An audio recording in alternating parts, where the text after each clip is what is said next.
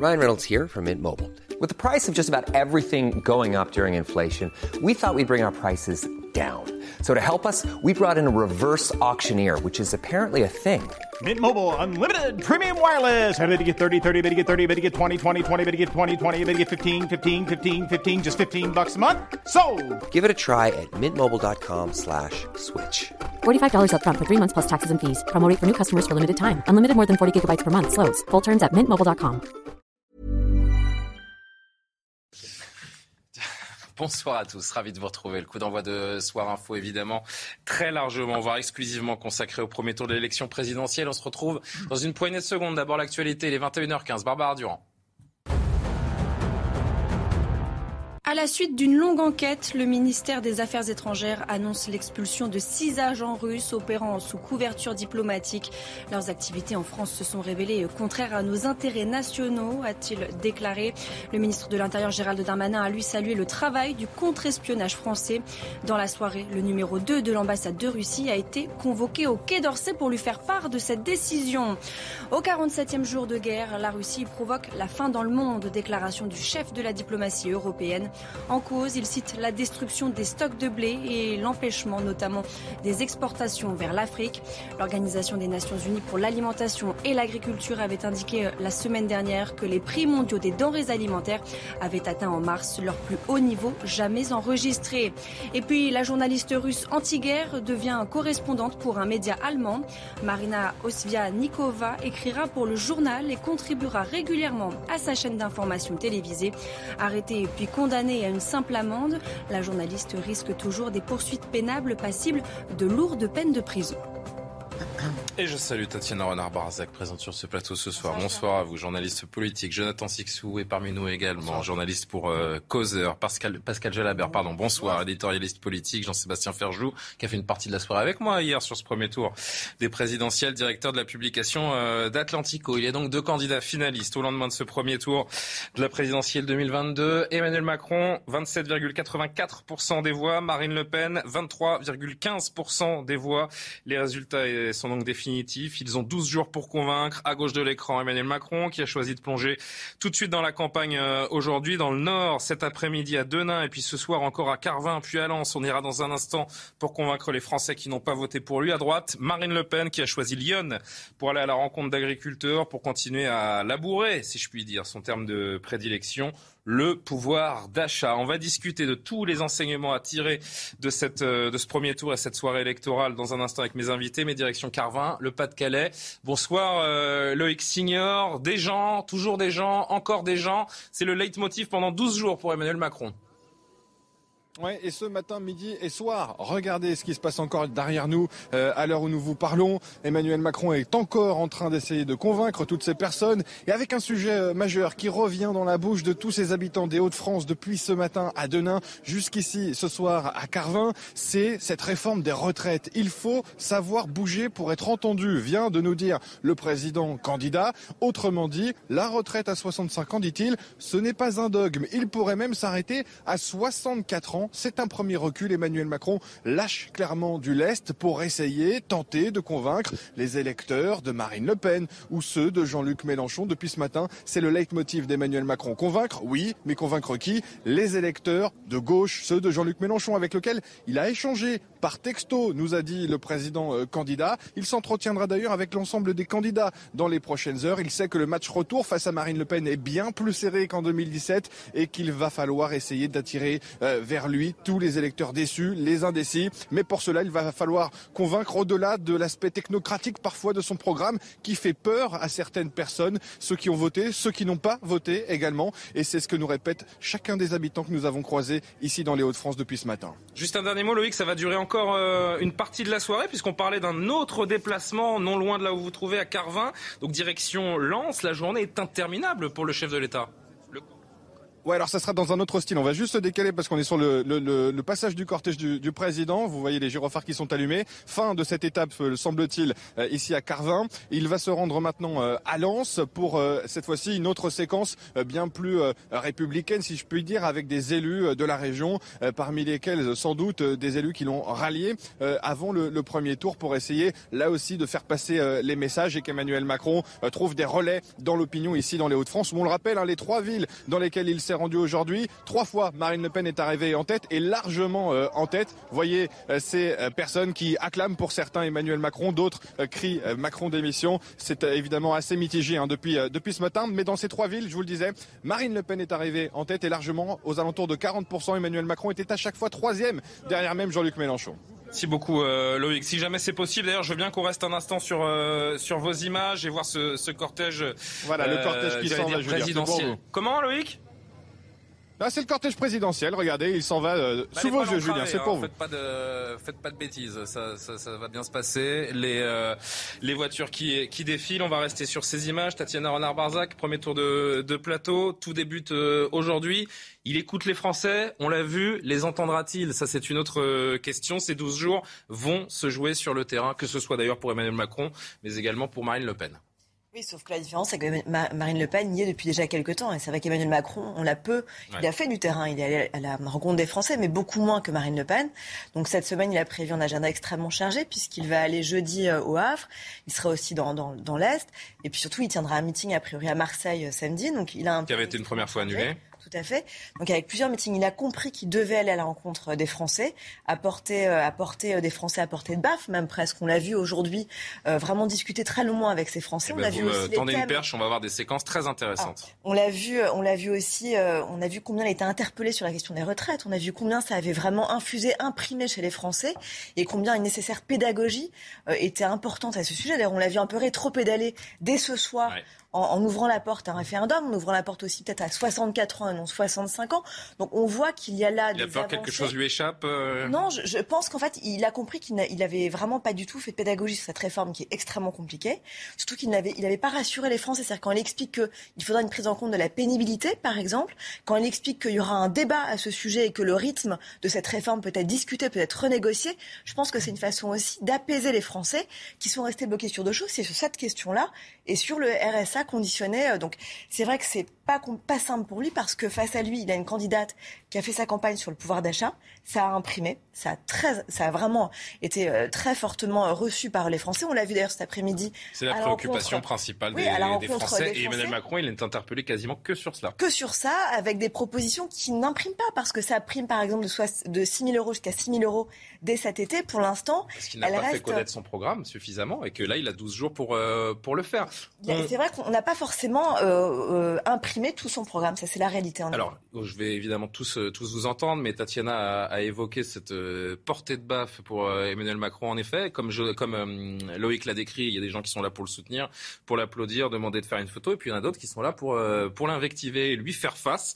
Regardez cette séquence avec une infirmière qui se revendique gilet jaune, particulièrement en colère, un, un petit peu plus tôt aujourd'hui dans le Nord, donc. On nous a enfermés pendant deux ans. on a muselé nos enfants. Non, mais bah, si, si, si, on nous a enfermés pendant deux ans. Bah, si, si, si, si. Pas dans la... Vous n'êtes pas dans la vraie vie, là. Ah, ah, bah, on n'est pas dans la vraie bah vie, non. Mais oui, vous dites parce ça, que les écoles en France, elles ont été... Ben oui, parce que les gens, ils pourront vérifier. Les écoles, elles ont été fermées en mars, elles ont rouvert le 11 mai 2020 dans notre pays. Vous avez muselé nos enfants. Ne dites pas qu'un masque est une muselière, vous parlez avec un masque. Les mots ont un sens. Vous confirmez que le devoir est au-dessus du droit non, je pense que l'un ne vit pas sans l'autre. C'est ce que vous avez dit quand même, emmerder les non-vaccinés, on était des sous-citoyens. J'ai dit, j'ai jamais, j'ai jamais dit sous-citoyen, j'ai jamais dit sous-citoyen, madame. J'ai jamais dit sous-citoyen. J'ai jamais dit ça. les images. Non, j'ai jamais dit ça. J'ai jamais dit, c'est pas mes, c'est pas mes formes. Et donc. Emmerder les non-vaccinés, ça vous l'avez dit. Oui, mais je l'ai dit de manière entre guillemets affectueuse parce qu'on m'a dit. D'accord. Non, ah, c'est affectueux d'emmerder les gens, d'accord. Oui, si vous le prenez comme ça. Vous le prenez comme une insulte, oui. Ah. Non, mais quand vous dites. Quand quelqu'un me dit je t'emmerde, excusez-moi, je vais pas, vais pas polémiquer là-dessus. Ça, c'est une insulte. Hein. Non, ça, c'est une insulte mais c'est pas ce que j'ai dit. C'est intéressant hein, cette euh, confrontation frontale entre le chef de l'État et cette, euh, cette dame donc, qui se dit infirmière, euh, revendiquée gilet jaune. Réaction, tour de table sur cet échange. Il y a cette image, Jonathan Sixou, peut-être pour commencer. Oui, euh, d'arrogance, de président insultant parfois, qui lui, qui lui colle à la peau et qui peut le mettre en difficulté Qui peut clairement le mettre en difficulté. Et on voit que même s'il essaie de, reprendre les habits d'un candidat et les habits d'un homme proche, proche du peuple, il a beaucoup de mal. Ça fait mm. trop longtemps qu'il est euh, déconnecté, ça fait trop longtemps qu'il n'est plus sur le plancher des vaches, terrain occupé par Marine Le Pen très habilement euh, depuis euh, de nombreuses années maintenant. Et cet échange est, surréaliste. Il commence par nous dire que les mots ont un sens, et si je vous dis je vous emmerde, c'est affectueux euh, ça va dans le sens de, de, de, du, du, vidage, si je puis dire, de ce discours Vous n'êtes pas dans la vraie vie, quoi. le chef de l'État qui est une infirmière gilet jaune, vous n'êtes pas dans la vraie vie, c'est quand même totalement euh, surréaliste. Et le, de même qu'il revient sur des propositions phares de son programme, euh, passé par exemple de 65 à 64 ans, etc. Tout ça contribue à discréditer davantage le discours politique. Et quand on voit qu'en face de lui, il a une candidate qui reste ferme sur son programme, sur son projet, sur sa vision de la France, lui, en bon technocrate, nous propose une gestion du pays, mais où est la vision, où est le projet euh, pour porter autre chose dans les cinq ans qui viennent? Et ce type d'échange n'est pas là pour nous éclairer davantage. Il n'a plus d'autre choix quelle que soit la nature des échanges, Pascal Jalabert, que d'entrer dans, cette arène qu'il a fui euh, un temps, en tout cas pour le premier tour de cette campagne. Alors, surtout, il n'a pas d'autre choix que, que d'aller chercher les, bulletins de vote des électeurs de gauche. Euh, parce que le résultat, quand même, quand on le, regarde. Ça semble compliqué à l'aune de ce qu'on découvre, notamment sur ces images. Ça hein. semble compliqué quand, on regarde, il y a quand même trois, trois blocs, une, sorte de tripartition du paysage politique, avec, on l'a pas trop souligné, mais la gauche gagne 4 points par rapport à, à 2017 quand on additionne tous les candidats. Donc sa réserve aujourd'hui, elle est là. Surtout grâce à Jean-Luc Mélenchon. Hein. Surtout, alors, et, et, pour lui encore plus difficile, c'est-à-dire que ça s'est encore plus déporté sur la frange la plus à gauche avec Jean-Luc Mélenchon. Radical, ouais. Donc, donc il n'a pas le choix. C'est là qu'il doit aller chercher euh, les voix pour, euh, pour réaliser un bon score de second tour. D'où le premier recul, euh, ou petit recul sur les retraites, parce que c'est quand même le sujet qui a le, beaucoup crispé les électeurs de gauche. Il va falloir qu'il parle du pouvoir d'achat. Ça ne pas qu'il lâche aussi facilement, alors que c'est quand même son, cheval de bataille, sa, sa mesure phare, peut-être la seule que les gens sont capables de reconnaître dans son programme aujourd'hui? Sauf, qu'il a, il a quand même lu les, les premières enquêtes euh, d'opinion de plusieurs instituts de sondage qui ont déterminé euh, sur, quel, sur quel sujet, quel sujet ont déterminé votre vote Eh bien, en, premier, en premier, de très loin, le pouvoir d'achat, que Marine Le Pen a empoigné depuis neuf mois, ce qui explique son bon score. Et les retraites venaient en quatrième position chez tous les électeurs et en deuxième chez les électeurs de gauche. Donc il s'est un peu trompé sans doute en, en, en, faisant de cette mesure la plus visible de sa campagne. Et là, aujourd'hui, il commence. Alors, euh, c'est vrai que dans le Nord, c'est quand même euh, Le Pen et Mélenchon qui, font des scores. 41, hein. 41% à Denain, 36% dans le Pas-de-Calais, deuxième département qui a le plus voté Le Pen. Donc il est obligé d'aller chercher ces électeurs-là. Euh, son problème, c'est qu'il a quand même construit une majorité largement à droite et aller chercher des électeurs de gauche avec Le Maire, Darmanin, Édouard Philippe et, quand même une ossature programmatique de droite, c'est un peu plus compliqué. Jean-Sébastien, je vous entends tout de suite, mais je voudrais qu'on alimente encore le débat avec une autre séquence et que vous réagissiez. On est avec cette euh, même dame euh, infirmière et la discussion monte d'un cran, si je puis dire. Regardez. Regardez dans les hôpitaux, toutes celles et ceux qui sont dans les... J'ai mon fiel qui travaille en réanimation, il m'a dit que ça... Eh bien, c'est très bien. Moi, j'entends aussi toutes celles et ceux qui, depuis deux ans, travaillent d'arrache-pied. C'est ça, la réalité. Ils travaillent d'arrache-pied parce qu'on leur enlève des moyens, monsieur. Ils ont leur phase C'est ça qui est ressorti aussi. Hein. Oui, alors On leur enlève beaucoup de moyens. il y en a beaucoup en burn-out parce que les postes de travail sont de plus en plus compliqués. Les horaires sont de plus en plus compliqués. Vous voulez que je vous réponde ou vous voulez pas que je vous réponde ah, vous, vous, bah, Allez-y, répondez-moi. Ça vous intéresse pas du tout Répondez-moi. Allez-y. D'accord. Mhm. Allez-y, moi je vous écoute. Parce que le dialogue, vous savez, c'est d'essayer d'être, de, pouvoir interagir. franchement, j'ai la rage. D'accord. J'essaye de rester calme. Mais, madame, mais je, suis pour toi, je viens vers vous, je vous parle. Oui, parce que j'ai. Bah, non, mais je vous parle.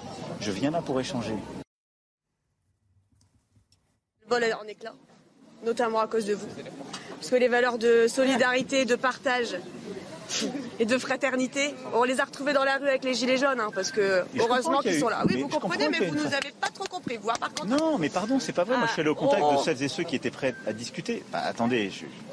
Monsieur Macron, on a un ami qui s'est fait éborgner alors qu'il ne faisait rien du tout. Vous avez avec moi le ministre de l'Intérieur qui ça va faire deux ans et au final, il n'y a rien qui se passe. Nos policiers et nos gendarmes, ils ont été soumis à, à, un front de violence aussi. Je veux dire, j'ai Alors après, il y, a à chaque fois, il y a à chaque fois des enquêtes libres qui sont faites et, la justice passe, etc. Mais je ne connais pas. C'est très bien que vous n'allez pas aller dans notre sens et être avec nous. Mais je peux vous dire que vous n'êtes pas du tout le président du peuple. Elle a du culot, du courage, on appellera ça euh, comme on voudra. En tout cas, euh, si on regarde encore une fois ce, cet échantillon et les, les, les, les, estimations et les résultats euh, de ce premier tour, il y a plus de 50% des Français qui sont radicalement anti-Macron, en fait. Et on en a une illustration aujourd'hui dans le Nord. Mais ça ne veut pas dire qu'ils sont radicalement pour Marine Le Pen. Ah, ce n'est pas du tout ce que je dis. J'ai pas dit que c'est ce que vous disiez, mais je, on en oui, c'est vrai, vous à la même considération. Est-ce que la France aujourd'hui est officiellement coupée en deux? En trois.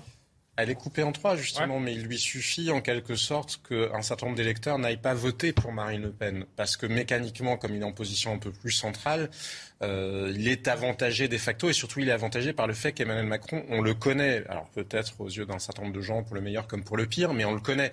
Marine Le Pen, ça représente toujours une forme d'aventure politique parce que imaginez à quoi ressemblerait un quinquennat de Marine Le Pen, c'est difficile en réalité, personne n'arrive vraiment à se projeter dans ce que pourrait être des législatives, ni à ce que serait la mise en exécution de son programme, précisément parce aurait Là où Emmanuel Macron incarnait la nouveauté il y a cinq ans, c'est peut-être euh, d'une certaine manière elle qui incarne cette nouveauté. Euh, sauf qu'il y a quand même une grande différence, c'est qu'Emmanuel Macron était le pur produit du système. Alors il était un produit avec des paillettes, il arrivait à faire rêver, mais enfin c'est juste le produit parfait de la technostructure euh, française. Donc il n'y a pas de grand doute.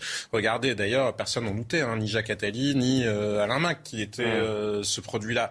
Donc il y avait une espèce de garantie de continuité. Après, moi, ce qui me frappe, c'est le ton qu'emploie Emmanuel Macron, parce qu'on le sent dans une modulation de sa voix, un contrôle phénoménal. On l'a main sur la joue, répondant de manière beaucoup plus vive à un certain nombre, voire peut-être méprisante ou arrogante parfois. Je trouve, vous savez quoi, qu'il y a un côté gaslighting. Vous savez, cette espèce de technique de manipulation euh, mentale, ça vient d'un film où euh, Ingrid Bergman, son mari, essaie de la rendre folle. Tous les soirs, il baisse un peu, c'est l'éclairage au gaz. Tous les soirs, il le baisse un petit peu. Ah oui, Elle dit, mais il fait moins clair qu'il y a. Il dit, non, non, pas du tout. Et comme ça, petit à petit. Et là, le côté, le côté, non, mais c'est exactement. Non, mais c'est intéressant. Le, côté, le côté, mais non, mais c'est très affectueux de vous dire que je vous emmerde. Alors, vous voyez bien. Et même chose sur les retraites, c'est tous les jours, je baisse un petit peu le truc, et puis ni vu ni connu, ça va passer. Mais c'est quand même politiquement assez perturbant de voir parce qu'il a le droit de défendre la retraite à 65 ans. Ça, il euh, n'y a pas de Gardez juste avec ça. Mais ce que vous voulez me dire parce qu'il est, il est 31, on a une minute de retard. Euh, les infos, Barbara Durand, on revient tout de suite. La réclusion à perpétuité requise contre Nicolas Zepeda. Il est accusé d'avoir tué Narumi Kurosaki, son ex-petite amie japonaise dont le corps n'a jamais été retrouvé.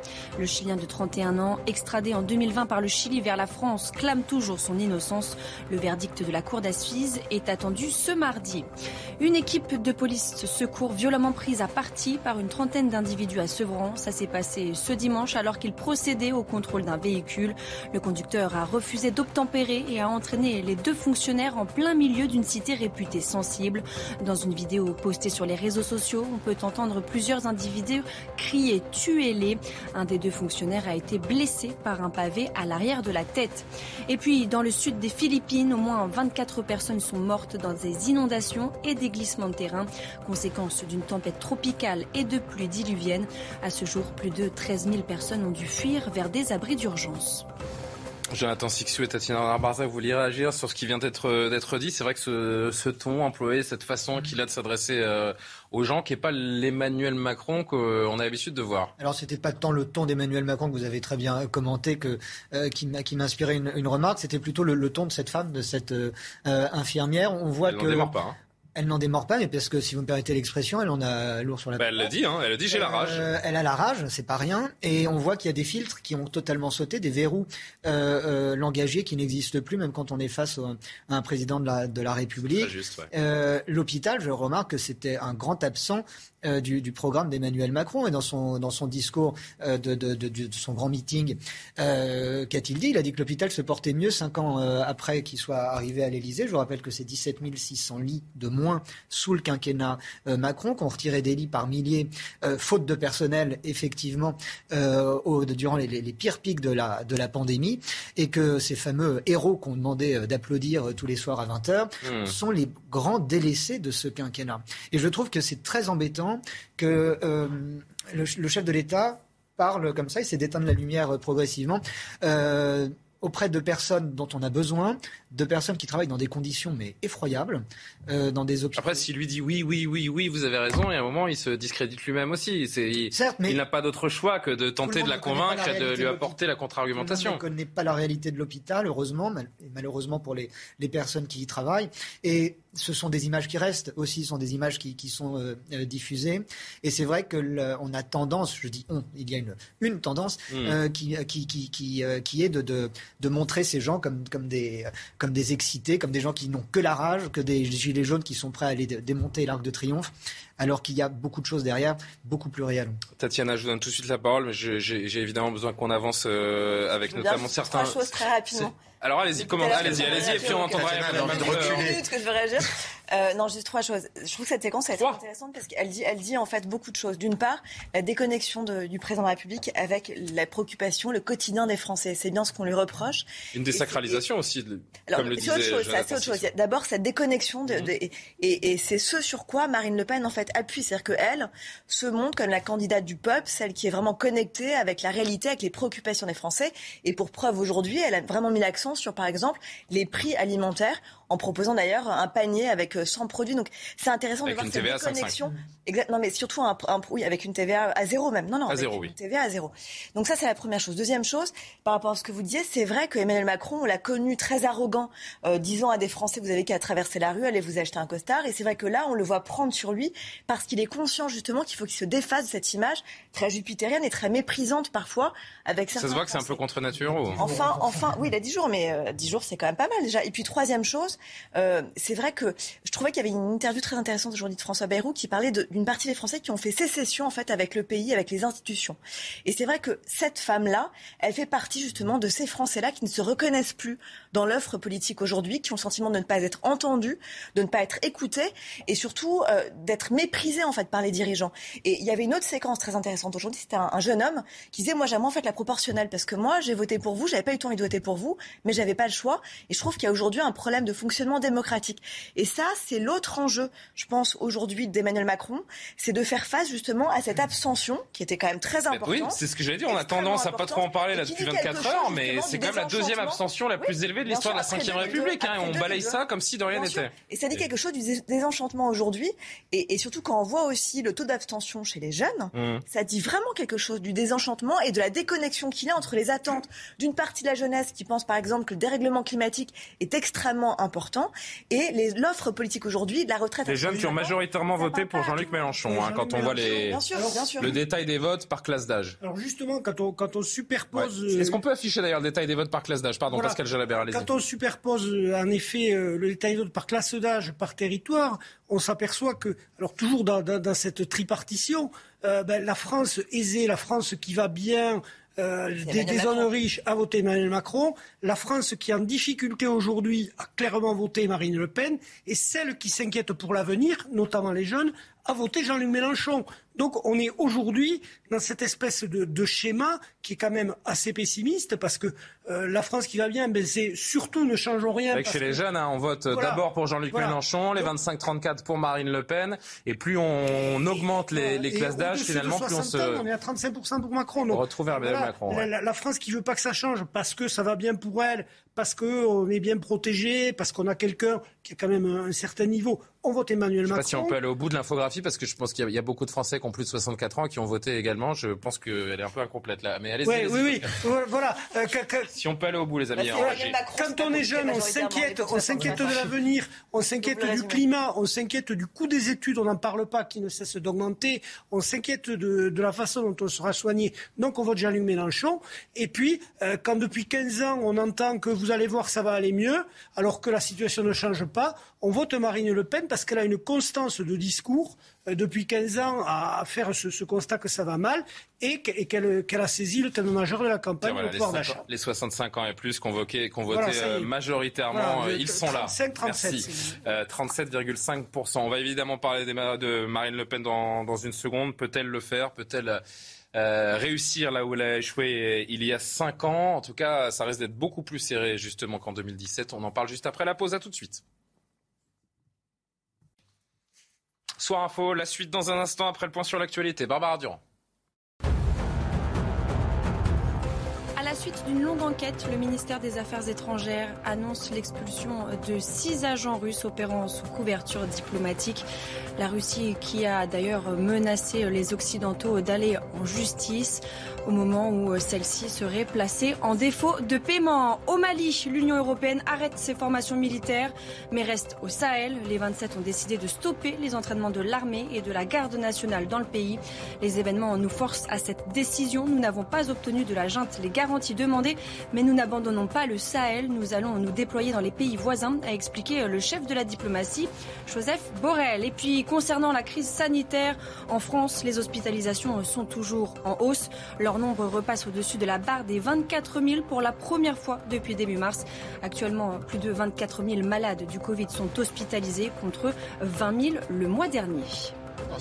Nous sommes de retour avec les invités qui continuent le débat. Vous savez qu'on est en direct, hein ah On est revenu. Oui, oui, oui. oui. Tatiana Renard-Barzac, Jean-Sébastien Ferjou, Pascal Jalabert, Jonathan Sixou. On a largement évoqué ce premier jour de... Euh, de... Comment? Non, non, nous poursuivions. Alors, ce, ce, premier jour de campagne pour les deux finalistes, euh, donc depuis hier soir, évidemment, l'idée, la petite musique d'un front républicain, d'un barrage au Rassemblement euh, national se fait entendre d'une partie euh, des euh, candidats battus. Écoutez justement Marine Le Pen aujourd'hui sur cet éventuel front républicain qui lui ferait barrage.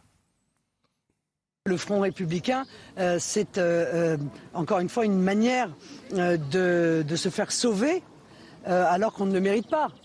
Voilà, par euh, une, sorte d'appel euh, automatique euh, au barrage. Donc sûrement, il comptait sur ce, ce, front républicain qui par ailleurs n'a jamais été républicain, qui a toujours été très anti-républicain. mais moi, je pense qu'effectivement, c'est aujourd'hui chaque Français qui va prendre sa décision. Et, et s'il souhaite reprendre le pouvoir, eh bien, il faut qu'il vote pour moi. Emmanuel Macron compte-t-il sur ce front républicain pour l'emporter? Écoutez-le. Moi, je veux convaincre tout le monde, mais je veux le faire aussi, je l'ai dit, avec une méthode nouvelle. Parce que comme il n'y a plus de front républicain, je ne peux pas faire comme si ça existait. C'est-à-dire que j'ai porté un projet qui a été porté en tête au premier tour. Ça aussi, je le regarde avec lucidité. Et j'ai rassemblé plus de voix qu'il y a cinq ans au premier tour. Et ça aussi, je veux le défendre, parce qu'on ne le dit pas assez, par goût du désastre.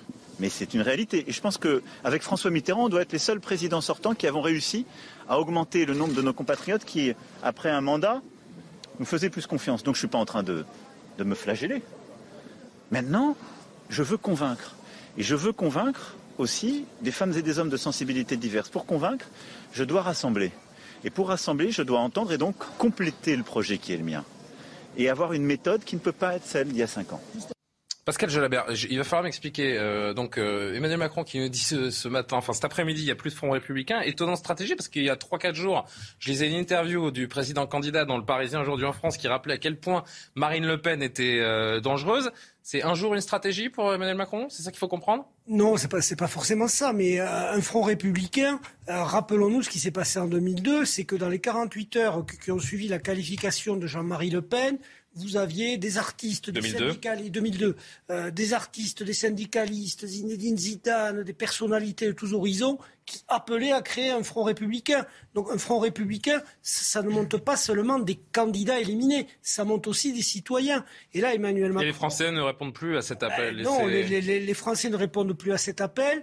Euh, on sait que le pays s'est fragmenté, archipélisé depuis. Donc évidemment, il répond plus à cet appel. Après, il y a des politiques qui ont pris leurs responsabilités, c'est-à-dire que ni moi, j'ai toujours combattu l'extrême droite.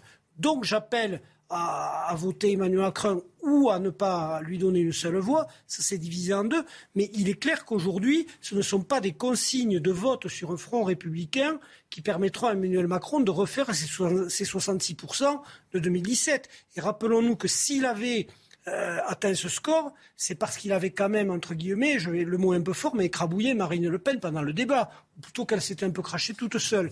Donc, euh, euh, donc voilà. Donc là, une autre campagne commence. Pour le moment, très clairement, il va chercher les voix de gauche, d'où ce déplacement dans le Nord, mmh. d'où ces premiers mots et ce petit recul quand même sur les retraites. Emmanuel Macron qui a besoin de beaucoup plus que ce barrage républicain. On le comprend aujourd'hui, Jean-Sébastien.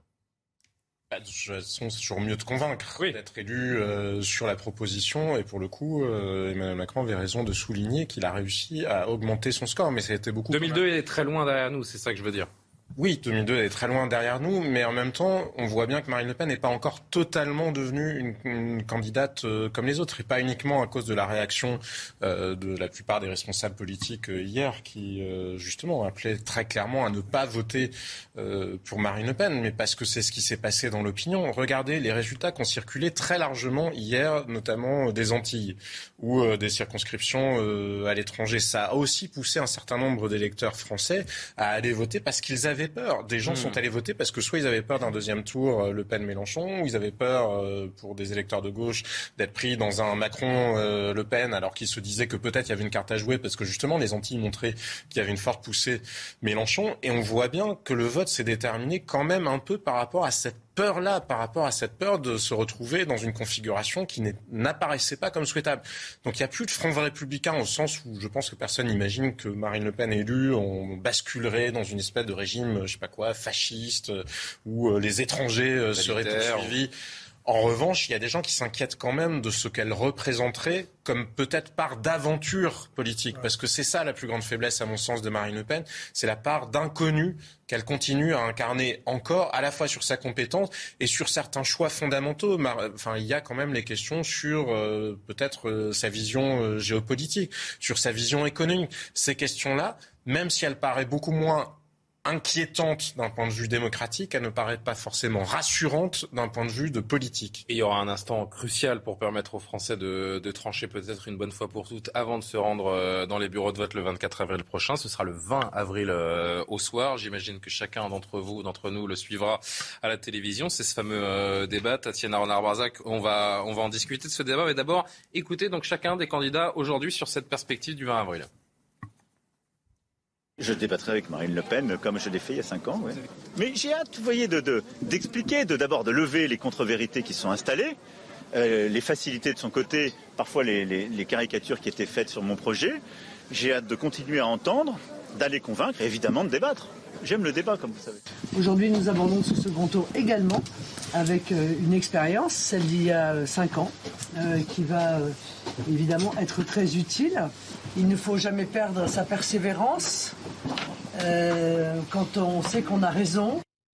La situation est différente de celle de 2017. Il y a l'expérience, comme Marine Le Pen vient de le dire, de, de 5 ans. Elle peut proposer autre chose que ce qui s'est passé euh, en 2017 Elle l'espère en tout cas. Elle l'espère, elle s'y prépare, elle a, elle a pris euh, quelques jours dans son agenda pour préparer ce, débat. Et à la fois, elle ne souhaitait pas deux débats, c'est-à-dire qu'elle elle, elle souhaite uniquement un débat. Donc ça dit quand même aussi quelque chose, c'est-à-dire que elle est peut-être pas tout à fait, euh, peut-être pas tout à fait sûre d'elle. Et puis ensuite, ça fait cinq ans qu'elle prépare ce débat. Oui, mais on verra bien, on verra bien ce qui se passe. On sait aussi que ça fait cinq ans qu'Emmanuel Macron euh, euh a, attend ce duel aussi. De la République attend, attend ce match retour. Donc voilà. Par ailleurs, on a vu aujourd'hui se dessiner sur le terrain les angles d'attaque. C'est-à-dire qu'on a bien compris sur quoi Emmanuel Macron a appuyé ces deux choses. D'une part, son expérience, euh, le fait qu'il a des réformes justes et le social. C'est-à-dire que la réforme des retraites, il a compris qu'il fallait faire de la pédagogie, qu'il fallait aller sur justement l'aspect social, c'est-à-dire retraite minimum à 1100 euros, euh, prise en compte des, des, carrières longues et de la pénibilité des métiers. Et puis deuxième axe, l'écologie. Ça aussi, il l'a compris. On a vu les porte-parole toute la journée qui ont martelé cela en expliquant que la sortie de l'éolien était une catastrophe et que Emmanuel Macron et son blocage des prix, c'était beaucoup plus pertinent euh, que la baisse de la TVA que propose Marine Le Pen on voit très bien les angles et pourquoi c'est pas du tout anodin Parce qu'on va toucher un électorat très clair, l'électorat de gauche mmh. et l'électorat jeune aussi. Par ailleurs, ce qu'on voit aussi se dessiner, c'est euh, la façon dont Emmanuel Macron euh, va euh, angler sa campagne. C'est-à-dire qu'il va l'angler justement avec à la fois les jeunes en, priorité et on a vu, on l'a vu citer du Jaurès à la faveur justement de la réforme des retraites aujourd'hui. On l'a vu parler de planification écologique. Attention, hier soir, après avoir cité Philippe Poutou il y a quelques jours. Donc c'est vrai qu'on on voit. Il a dit qu'il allait appeler tous les candidats. Alors bon, ça paraît un peu étonnant, mais considérablement sa, sa jambe gauche. Mais à la fois, comme vous le disiez, c'est vrai qu'autour de lui, on voit surtout des soutiens de droite. À la fois, il a eu beaucoup de de, de, de reports aujourd'hui, enfin en tout cas de, de personnalités de gauche, un ministre maire de grande ville et ancien député qui l'ont rejoint. Hmm. Et d'ailleurs, il appelle à ce mouvement. Il explique en fait qu'il veut quelque chose de tout à fait nouveau, qu'il veut un mouvement tout à fait nouveau, une recomposition. Mais ça, ça reste encore très flou. On va voir les, les reports de voix dans. Rien de nouveau, ça s'appelle juste une reconstitution du cercle de la raison. Enfin, quand on va non, dépasser les clivages comme il l'a fait. Oui, les clivages. Juste, je voudrais qu'on reste Jonathan Sixou sur euh, et on va évoquer les, les, reports de voix éventuels dans un instant. Juste sur ce sur ce débat qui se profile, il euh, n'y a aucune chance que Marine Le Pen revive ce qui a été une humiliation il y a cinq ans? Elle est même la première à le reconnaître. Euh, donc euh, je pense qu'elle va tout faire pour évidemment ne pas avoir à revivre cette situation euh, humiliante, pour reprendre votre terme, mais qui mmh. a aussi longuement plombé le parti. Donc et son image qui en a pâti immédiatement. donc oui, évidemment, elle va devoir, mais comme vous le soulignez, elle va prendre quelques jours pour, pour, pour répéter, pour réviser. Emmanuel Macron va faire la même chose, mais on sait qu'il est plus à l'aise dans ce type d'exercice de toute façon. Mais on sent pas une impatience chez Emmanuel Macron qu'on ne ressent pas encore chez euh, Marine Le Pen. Hein. mais euh, je il pense que ça, Marine Le ça, ah, et puis il est bon euh, dans, ce type d'exercice-là. L'exercice dans lequel Marine Le Pen n'est pas très bonne, c'était c'était le cas en, 2017, c'était d'opposer un projet à un projet. Elle n'était que dans l'invective et la condamnation du quinquennat Hollande. donc là, il va falloir que les deux soient à l'initiative pour vraiment opposer un projet à un autre, parce que elle, va attaquer le bilan. Juste ça va pour, être, pour revenir, effectivement, il n'y a pas de il n'y a plus de, front républicain, mais la nouveauté, c'est qu'il y a un front anti-Macron. Et un front anti-Macron qui est euh, qui s'organise depuis hier soir très très sérieusement de la part des de la gauche euh, mélenchonienne et autres, euh, qui sont vraiment en roue libre sur les réseaux sociaux pour appeler à voter Le Pen. Et l'autre nouveauté, c'est qu'il y a des réserves de voix aussi pour Marine Le Pen. Aussi. Il y a aussi des réserves de voix. Et, du coup, une alors, du coup, juste une déclaration, Marine Le Pen aujourd'hui, qui répète à l'envie, je peux gagner. La marge d'erreur est de 3%. Donc je ne vais pas discuter avec vous des chiffres. Ce que je veux dire, c'est qu'on est quand même très proche. Voilà, c'est ça en réalité. La réalité des sondages qui ont été effectués depuis hier soir, c'est que nous sommes très proches. Et ça veut dire quoi? Ça veut dire que je peux gagner cette élection présidentielle. Et que donc je redirai tout le long du second tour ce que j'ai dit au premier tour. Si le peuple vote, le peuple gagne. Or, je souhaite que le peuple gagne. Jean-Sébastien, est-ce qu'elle est véritablement armée pour gouverner la France, Marine Le Pen? Ça, c'est à chacun euh, de s'en faire une idée. Hein. Mais quelle est votre idée Vous êtes là pour Non, mais sur, sur l'idée de... J'aimerais bien qu'on réponde à cette question. Est-ce qu'elle est armée pour gouverner? Et après, développer ce que vous avez envie. Mais j'ai vraiment envie d'avoir l'opinion de chacun là-dessus. On voit bien, je pense que c'est ce qui inquiète pour partie les Français, ou en tout cas qui font qu'il y a une petite réticence vis-à-vis de Marine Le Pen, c'est qu'ils sentent qu'elle est relativement seule. Ils sentent qu'il y a eu des changements de pied aussi. On sent qu'Emmanuel Macron, derrière lui, il y a quand même euh, l'État, il y a quand même ce fameux cercle de la raison euh, dont, je, dont je vous parlais. Et pourtant, d'ailleurs, même avec Emmanuel Macron, on a vu que, comme on a souvent dit pendant le quinquennat, il n'y avait pas beaucoup de profondeur euh, sur le banc de touche, de profondeur stratégique sur le banc Elle a dit qu'elle irait chercher d'ailleurs d'autres forces politiques peut-être pour gouverner. On peut toujours dire qu'elle trouverait, bien sûr, que Marine Le Pen, si elle était élue, trouverait. Mais le, le sujet, c'est est-ce que les Français, eux, sont persuadés que Marine Le Pen a cette épaisseur, cette densité, pas seulement à titre personnel. Ça, le 20 avril, elle l'aurait. Cette question, le 20 avril sera crucial. Gouvernement, et c'est la question qui jouera pendant le débat. Maintenant, il y a aussi un autre élément qui joue, me semble-t-il, dans les critères, parce que tout à l'heure, on regardait la sociologie du vote, et effectivement, on mhm. est dans quelque chose qui est pas très politique. On est dans quelque chose qui est éminemment sociologique. Il y a la France qui va bien et la France qui va moins bien. Mais il y a un autre critère quand même dans le vote Jean-Luc Mélenchon. Les élites pas seulement. Quand vous regardez la carte, et c'est extrêmement clair en Ile-de-France ou euh, dans les Bouches-du-Rhône par exemple, c'est, ce sont aussi des circonscriptions où le calcul un peu communautariste de la France insoumise a porté ses fruits. Alors il faudrait certainement pas réduire le vote Jean-Luc Mélenchon à ça, mais quand vous regardez la carte, vous voyez très clairement que vous pouvez la projeter sur la carte aussi des endroits où il y a le plus de Français d'origine euh, étrangère. Et peu importe, c'est un élément parmi d'autres, mais on peut imaginer que ces Français-là qui avait quand même très peu voté pour Marine Le Pen, même qui s'était mobilisé plutôt contre Marine Le Pen lors des élections précédentes, ils vont pas se jeter comme un seul homme ou comme une seule femme, quel que soit euh, le front anti-Macron, en quelque sorte, que la France Insoumise essaye d'organiser ou que certains militants de la France Insoumise essaient d'organiser sur les réseaux. Oui. A-t-elle les armes pour gouverner et euh, est-ce qu'elle peut rassembler donc ceux qui n'ont qui n'ont pas voté Emmanuel Macron en dernier mois avant le un point sur l'actu Pascal Jalabert? De mon point de vue, très difficilement pour, pour trois raisons. Bon, d'abord, elle a des, des gros vides dans, dans, son programme. On a parlé de l'économie il y a quand même la géopolitique. Et puis surtout, Emmanuel Macron, les Français lui reconnaissent un président capable de gérer les crises. Alors c'est à la fois son côté, parce qu'il a cette formation technocratique euh, qui prépare à peu près à tout, euh, super préfet, euh, parce qu'il a aussi un, petit, un bon talent d'acteur. On l'a vu après les Gilets jaunes quand il était au milieu des mers. Et, ça reste quand même le président. Il a fait du théâtre. Hein. Voilà, il a fait du théâtre. Ça reste le président qui a géré un conflit des Gilets jaunes qui était atypique. C'était le premier conflit de cette nature. C'est pas un conflit structuré avec des syndicats contre un gouvernement ou contre des patrons. Donc il a réussi à gérer ça. Il a géré la crise sanitaire. On peut lui faire des reproches, mais il a tenu la baraque. Et là, il a tenu la baraque pendant la guerre. Donc il part avec cet avantage du président, ben, qui sait euh, tenir la barre quand ça va mal, alors que Marine Le Pen, comme le disait Jean-Sébastien, c'est quand même une aventure. Et, oh, les personnes âgées, le vote des personnes âgées pour Emmanuel Macron, c'est aussi ça. C'est-à-dire, on préfère se rassurer avec euh, quelqu'un que l'on connaît et qui a tenu la barre. Après, l'électorat de gauche, il a beaucoup de raisons d'être mécontent, à commencer par les retraites. Et aller le chercher, ça va quand même être beaucoup plus difficile qu'il y a cinq ans. Il est 22h. Un point sur l'actu en quelques secondes avec Barbara Durand. On se retrouve tout de suite. Promis, après la mort d'Ivan Colonna, Alain Ferrandi et Pierre Alessandri, les deux derniers membres du commando condamnés à la perpétuité pour l'assassinat du préfet Erignac ont été transférés à la prison de Borjo, en Corse. Ce rapprochement réclamé de longue date par les deux détenus a été rendu possible par la levée le 11 mars dernier par Jean Castex de leur statut de détenu particulièrement signalé à partir du moment où ils ont le, statut de DPS qui a été levé, en soi, c'est des détenus euh, on va dire entre guillemets lambda, mis à part qu'après oui, il y a ce côté médiatique avec la presse qu'on a pu voir ces derniers temps, mais euh, sinon, nous, au euh, point de vue professionnel, c'est des détenus avec un statut pas particulier, normal. Ils ont accès aux promenades librement. Après, euh, c'est un quotidien commun, un fonctionnement d'un centre de détention normal, on va dire, sur le continent, où euh, voilà, ici, il n'y a pas d'autres règles qui s'imposent. Réclusion à perpétuité requise contre Nicolas Zepeda. Il est accusé d'avoir tué Narumi Kurosaki, son ex-petite amie japonaise dont le corps n'a jamais été retrouvé. Le Chilien de 31 ans, extradé en 2020 par le Chili vers la France, clame toujours son innocence. Le verdict de la cour d'assises est attendu ce mardi. Et puis une équipe de police de secours violemment prise à partie par une trentaine d'individus à Sevran. Ça s'est passé ce dimanche alors qu'il procédait au contrôle d'un véhicule. Le conducteur a refusé d'obtempérer et a entraîné les deux fonctionnaires en plein milieu d'une cité réputée sensible.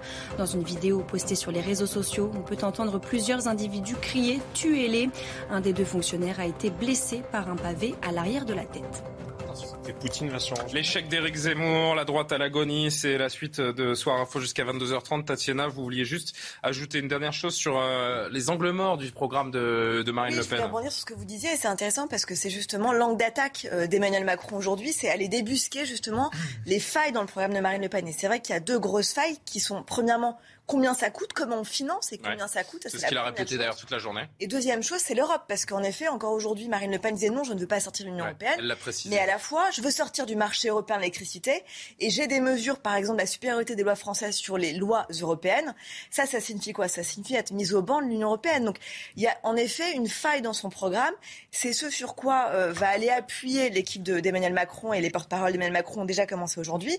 Mais c'est vrai que ça, ça pose des vraies questions et le financement, c'est là où bas Non, mais c'est une faille où ça n'en est pas une, parce que le côté euh, l'Union européenne vient punir les peuples qui votent pas comme elle a envie, euh, ça peut jouer dans les deux sens, parce que euh, oui, Marine Le Pen a un programme qui effectivement est pas compatible en l'état avec le droit européen ou avec la hiérarchie. Pas que le droit européen, avec la Constitution française. elle, aussi, elle, Non, non, mais je suis d'accord, mais une des questions qui se pose à Marine Le Pen. Qu'est-ce qui n'est pas compatible avec la Constitution française dans le programme bah, la, la, préférence nationale, ça, ça va à l'encontre du principe d'égalité qui est inscrit dans la Constitution En l'état, après, c'est compatible avec le droit européen, puisque d'autres États européens, comme l'Autriche, comme la Belgique, peuvent avoir certains dispositifs de préférence, de préférence nationale. Mais la question qui se pose à Marine Le Pen, elle est un peu celle qu'a déjà souligné Emmanuel Macron le concernant lui, c'est celle de l'État profond. Mais ça peut jouer pareil, là aussi, dans les deux sens, parce qu'en quelque sorte, c'est est-ce que tout exploserait si Marine Le Pen serait élue? Bah, Il y aurait quand même beaucoup de contre-pouvoirs qui joueraient contre Marine Le Pen. Et par ailleurs, pour que son programme puisse être mis en œuvre, elle aurait besoin d'avoir une majorité très large à l'Assemblée nationale et de pouvoir s'appuyer aussi sur une partie du Sénat, notamment pour mettre en œuvre les réformes constitutionnelles dont elle aurait besoin, même si elle pense pouvoir en contourner certaines par un référendum. Enfin bref, on en revient aussi à une question de majorité très large. Donc c'est un peu la limite de Marine Le Pen, mais c'est la limite, et j'ai envie de vous dire, pour des gens qui détesteraient beaucoup Emmanuel Macron, ils pourraient aussi se dire, est-ce un si grand risque? Elle pourrait pas faire grand-chose. C'est deux visions totalement opposées en fait. Ça oui, mais ça peut jouer dans les deux sens en réalité, mais ça pourrait être aussi de dire, bah finalement on fait exploser le système sans prendre beaucoup de risques, parce qu'à l'arrivée, à part voter trois subventions pour... Euh, pour, euh, pour les propriétaires de chats, elle ne pourrait pas véritablement mettre en œuvre une politique. Les Français ont deux semaines pour, euh, pour choisir. Si on revient 24 heures en, en arrière, on découvre euh, notamment le résultat d'Éric Zemmour, 7%. le polémiste qui était allé jusqu'à 18% des intentions de, de vote finit donc avec moins de, moins de 10% et c'est un échec pour Reconquête et Éric Zemmour. On en discute quelques instants. D'abord, écoutez quelques militants hier soir au QG de l'ancien journaliste. On est très très très déçus évidemment. Euh, ce chiffre 6 par rapport à l'investissement, par rapport à tout le travail qui été fait sur le terrain, nous sommes vraiment très très très très très faibles. Il ne mérite clairement pas ce score. Et je pense réellement qu'il y a eu trucage euh, durant les, élections, enfin au bureau de vote, parce que c'était pas possible et je peux pas admettre que Mélenchon soit même au-dessus. Globalement hyper déçu, on pensait que, on pensait faire plus, hein, on, va pas se mentir. Je ne voterai pas Macron, ça c'est sûr. Après, euh, peut-être un vote blanc, euh, peut-être Marine Le Pen, on verra. Je ne pense pas voter Marine Le Pen pour le second tour des élections de 2022. Je m'attendais à une grande élection et en réalité, je pense que le peuple français a le droit à une grande manipulation. Probablement, mais le problème c'est que Marine Le Pen c'est une machine à perdre. Donc peu importe, je pense qu'on va en reprendre pour 5 ans de Macron. Donc on va, on va quand même voter pour Marine Le Pen, il faut espérer. Mais je pense que ça ne marchera pas. Machine à perdre, c'est ce qu'avait martelé Eric Zemmour dès le début de sa campagne. Hein. Et à l'arrivée, euh, on voit les, euh, les résultats. Euh, il y a de la déception dans le camp d'Eric Zemmour, mais il est là pour durer désormais? Bah, Évidemment qu'il va peser? Ensuite, va-t-il peser? Il pourrait, euh, il pourrait peser, puisqu'aujourd'hui, comme il l'a rappelé dans son discours euh, de perdant euh, hier soir, Reconquête, c'est le premier parti de France en termes d'adhérents. il a réussi quelque chose en 100 000, hein, je crois, 120 000 Plus de 120 000, oui. Plus de 120 000. Et c'est du jamais vu en quelques mois d'avoir réussi à, à, constituer un tel une telle force, euh, euh, euh, du moins une telle force militante. Ensuite, est-ce que Reconquête va pouvoir constituer une force législative avec des candidats? Ça, ça reste un peu l'inconnu. C'est à savoir ce qu'il va peser dans le troisième tour. Et le fameux troisième tour, est-ce qu'ils vont essayer de recruter large comme la République en marche l'avait fait en 2017 et on a vu le résultat pas très heureux que ça a donné aussi.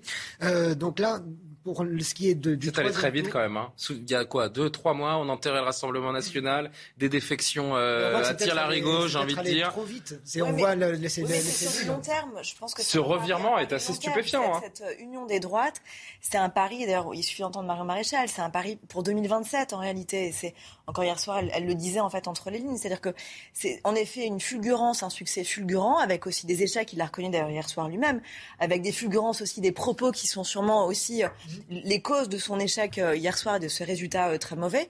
Mais cela dit, euh, là où il a réussi, c'est qu'il y a une recomposition qui est en train de se passer à la droite, de la droite et même d'ailleurs au sein de la droite républicaine. Hein. Il suffit de voir dans quel état est LR. Et donc ça, c'est surtout la faute d'Emmanuel Macron, j'ai envie de dire. Oui, mais pas que. Alors, juste, puisque Tatiana évoquait Mario Maréchal, écoutez-la ce matin chez Sonny Mabrouk sur, sur Europe 1 et je vous écoute tous les deux, messieurs.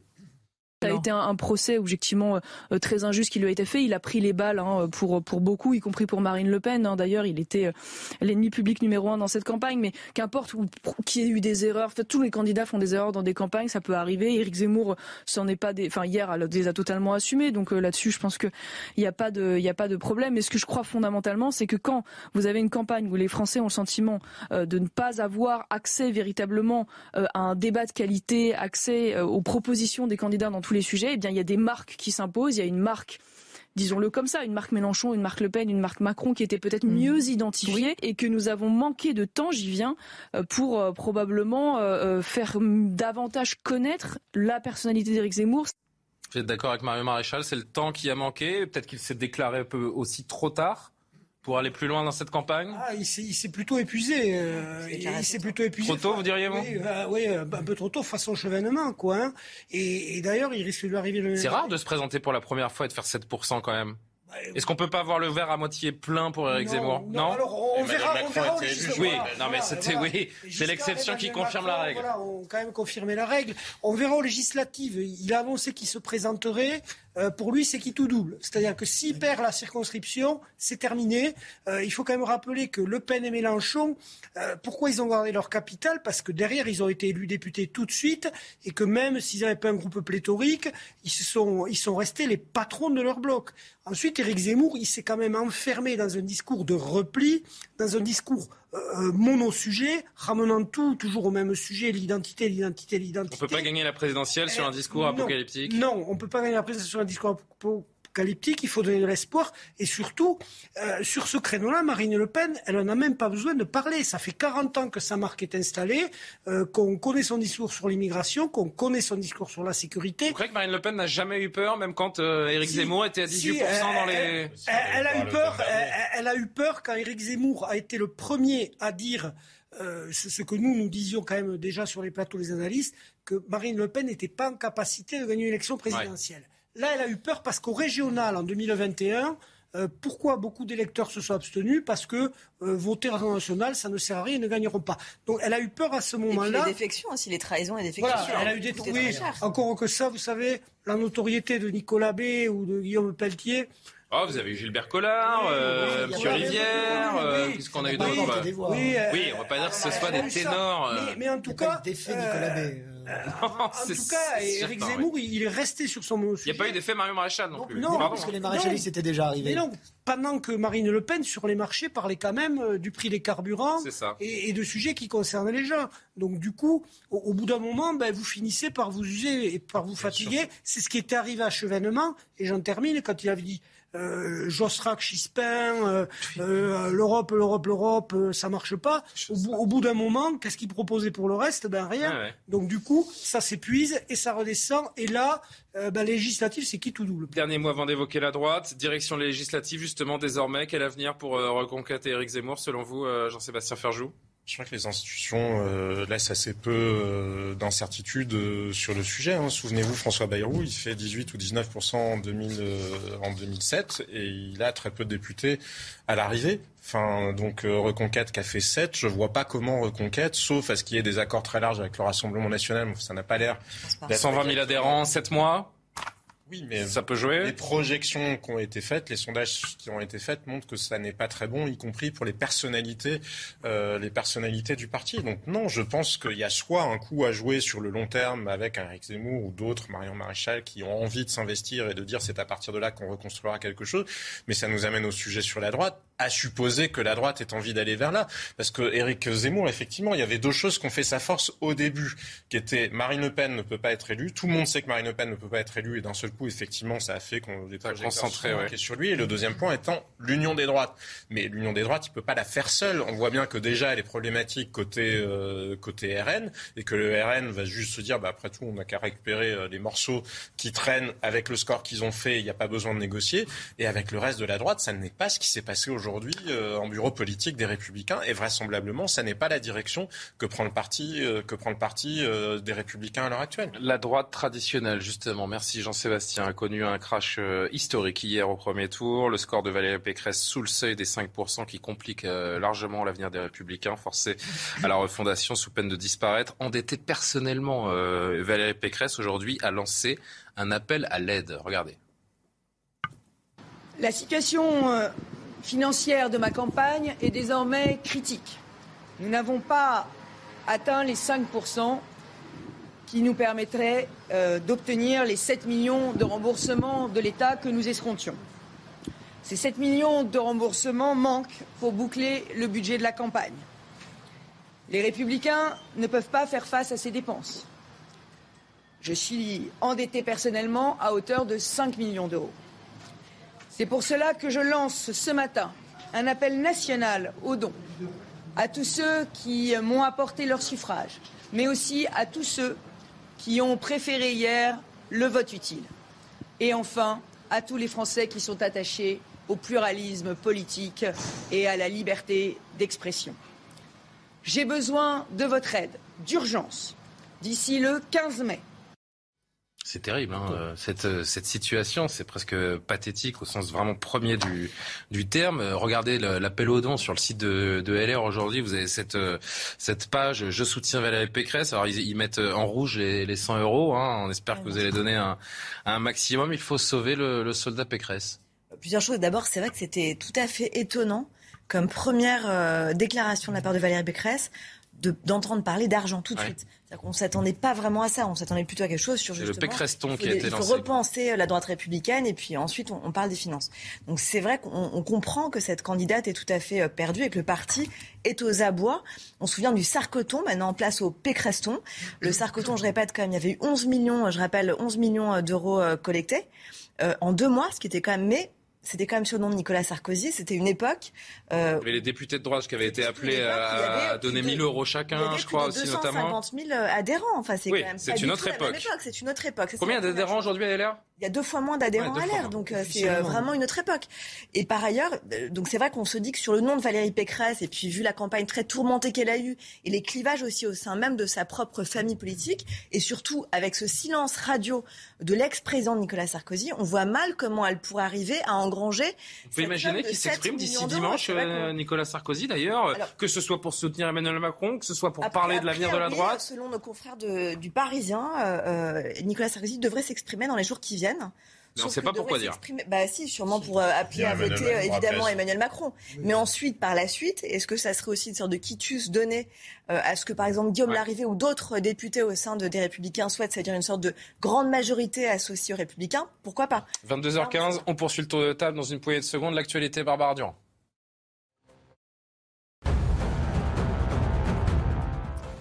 Semaines après le début de l'invasion de l'Ukraine, la Société Générale a annoncé mettre fin à ses activités de banque et d'assurance en Russie.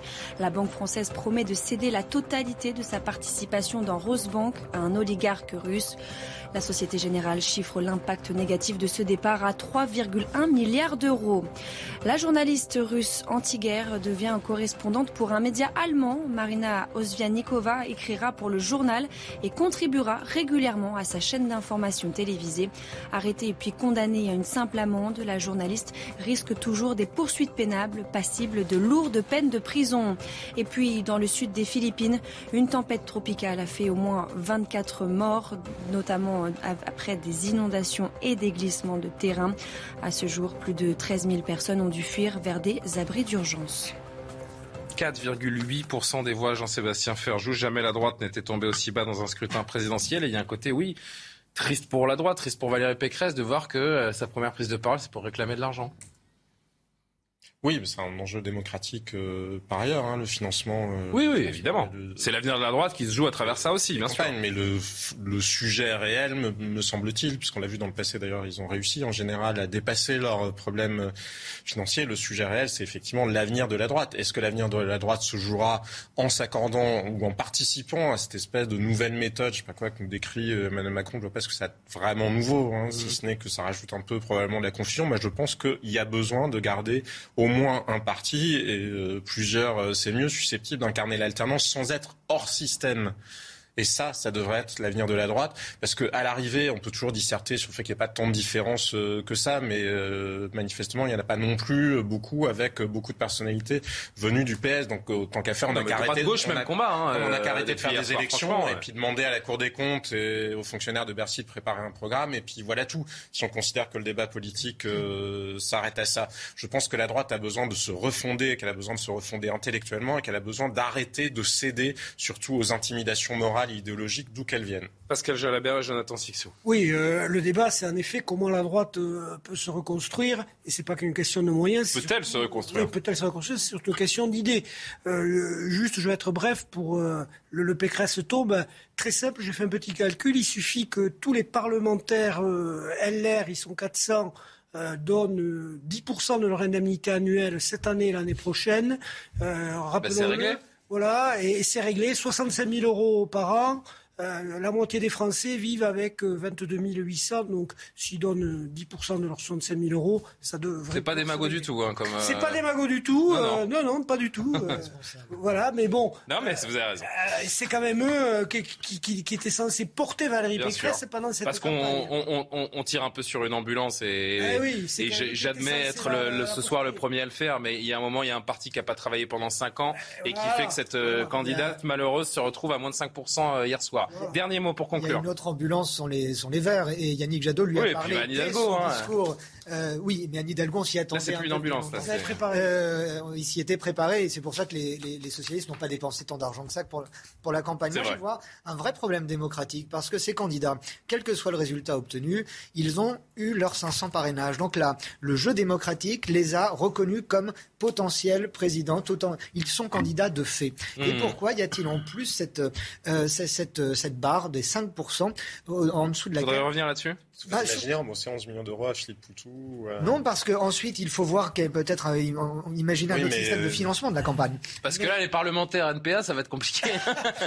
On va pas pouvoir faire le même calcul. Mais je pense que ça Oui, met- non, mais vous avez raison. Ça met en lumière, euh, ça met en lumière peut-être un, un- un dysfonctionnement euh, dans, dans notre système euh, électoral, oui. Il reste deux semaines pour euh, les Français afin de faire euh, leur choix. Beaucoup de déplacements sont prévus pour les deux candidats. Ce rendez-vous du duel euh, et du débat, surtout le, le 20 avril. On a du temps donc pour continuer d'en parler tous ensemble. Olivier Benkemoun va prendre le relais dans un instant et qu'on peut tous dire. Je remercie Thomas Leroy, Cyrine Bessade qu'on prépare cette émission. Merci à tous les quatre évidemment d'avoir participé, surtout à vous qui nous suivez fidèlement sur CNews. Très bonne soirée et donc Olivier Benkemoun dans un instant.